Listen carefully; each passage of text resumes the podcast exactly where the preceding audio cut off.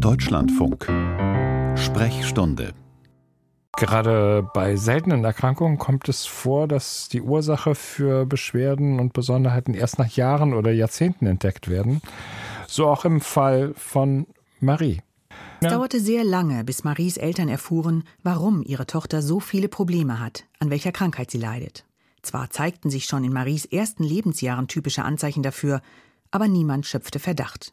Weder Maries Ärzte noch die Eltern, erinnert sich ihre Mutter. Sie war entwicklungsverzögert, sehr aufgeweckt, sehr kontaktfreudig, schlief ganz früh abends ein, wachte extrem früh morgens auf. So 4 Uhr, 5 Uhr war die Nacht zu Ende und sprach ein bisschen verwaschen, hatte ganz viel Mittelohrentzündungen.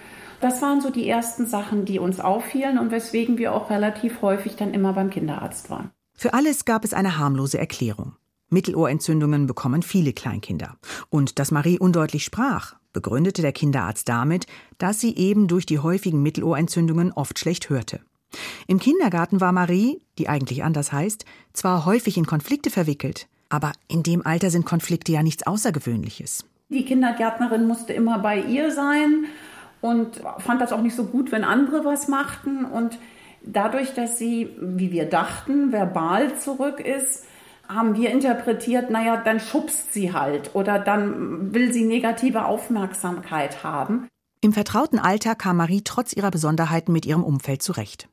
Doch als die Familie aus beruflichen Gründen für einige Jahre in die USA ziehen wollte, da fragten Maries Eltern sich, können wir unserer Tochter solch einen Wechsel in ein anderssprachiges Land zumuten? Und so sind wir dann in einen Ärztemarathon reingelaufen, um einfach mal zu checken, wo steht das Kind eigentlich. Marie hatte noch immer eine sehr undeutliche Aussprache.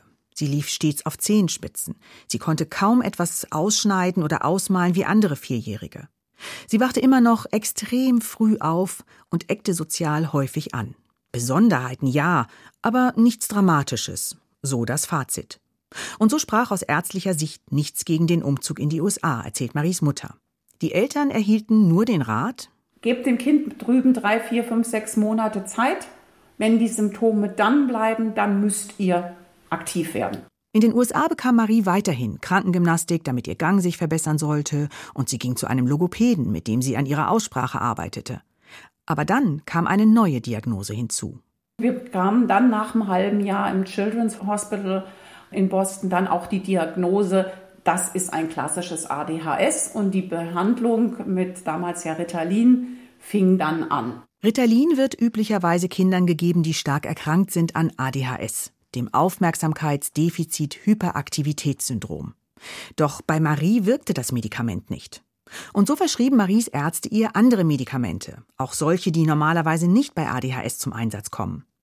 Was schließlich wirkte, war ein Antidepressivum. Nachdem die Familie nach Deutschland zurückgekehrt war, nahm Marie, inzwischen sieben Jahre alt, weiterhin ihr Medikament gegen ADHS und sie erhielt spezielle Förderung in der Schule, da sie als entwicklungsverzögert galt. Doch dann kam wieder etwas Neues hinzu. Marie bekam epileptische Anfälle, Krampfanfälle. Wenn Sie das als erstes Mal erleben, denken Sie, das wollen Sie nie wieder haben. Und tatsächlich war Ihr Krampf gefühlt eine halbe Stunde. Effektiv lassen es zwei, drei Minuten gewesen sein.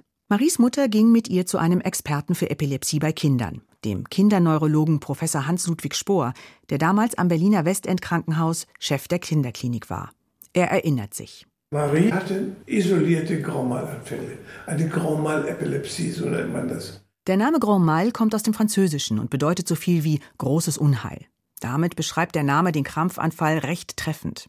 Um die Ursache für den Grand Mal-Anfall zu finden, untersuchte Hans-Ludwig Spohr sie mit den üblichen Methoden. Man macht eine EEG, ein Elektroenzephalogramm und die anderen neurologischen Untersuchungen, Blutzucker, Natriumwert, also solche Sachen, die die Ursache für einen Krampfanfall sein können.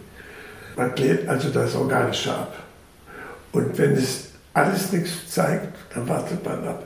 Bei Marie zeigten die Untersuchungen allerdings keine Auffälligkeiten.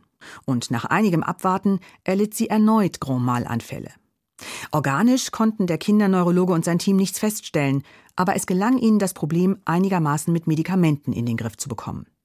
Trotzdem hatte Hans-Ludwig Spohr das Gefühl, dass bei Marie noch mehr dahinter steckte, auch wegen all ihrer anderen Besonderheiten.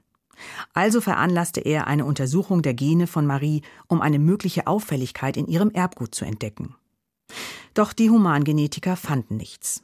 Der Grund? Sie durchsuchten nur einzelne, bekannte Sequenzen. Maries Mutter erinnert sich. Also sind wir der Genetik zurückgekommen und waren so schlau wie vorher.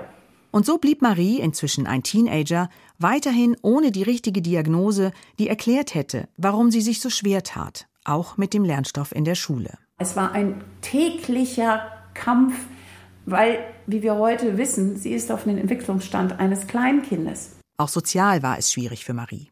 Aufgrund ihres Verhaltens fand sie unter Gleichaltrigen keine Freunde. Deswegen ergriffen ihre Eltern eine weitere Chance, die sich durch einen Zufall bot.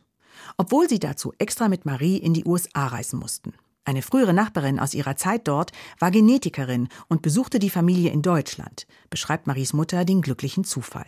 Und dann sagte sie, ja, aber in Washington am National Institute of Health, am NIH, gibt es ein Programm für undiagnostizierte Menschen.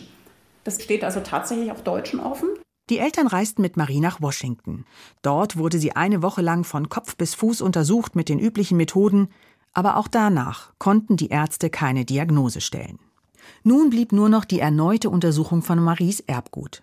Seit der erfolglosen letzten genetischen Untersuchung hatte sich viel auf dem Gebiet getan und jetzt analysierten die Ärzte das gesamte Erbgut, nicht nur bestimmte Abschnitte.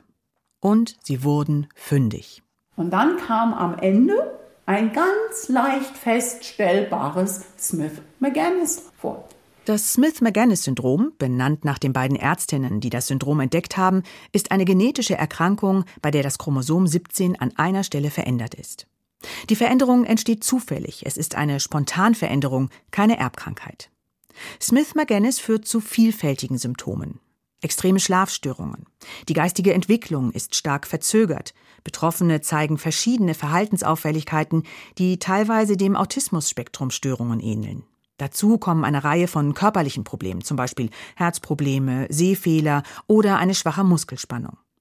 Smith-Magenis tritt sehr selten auf. In Deutschland sind nur etwa 100 Fälle bekannt. Das erschwert die Diagnose. Dabei sei die so wichtig, betont der Neurologe Spohr, auch wenn die Krankheit nicht geheilt, sondern nur symptomatisch behandelt werden kann. Der Vorteil solcher auch seltenen Diagnosen ist, dass man aufhört zu suchen. Man ist angekommen. Marie ist inzwischen Anfang 30 und lebt in einer speziellen Einrichtung, wo sie intensiv betreut wird und in einer Werkstatt für Menschen mit besonderen Bedürfnissen arbeitet. Regelmäßig trifft sie ihre Familie. Auch Maries Eltern hat es geholfen, endlich die richtige Diagnose zu kennen.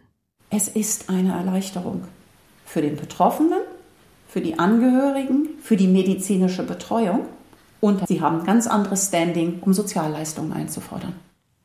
Christina Satori war das über das Smith-Magenis-Syndrom.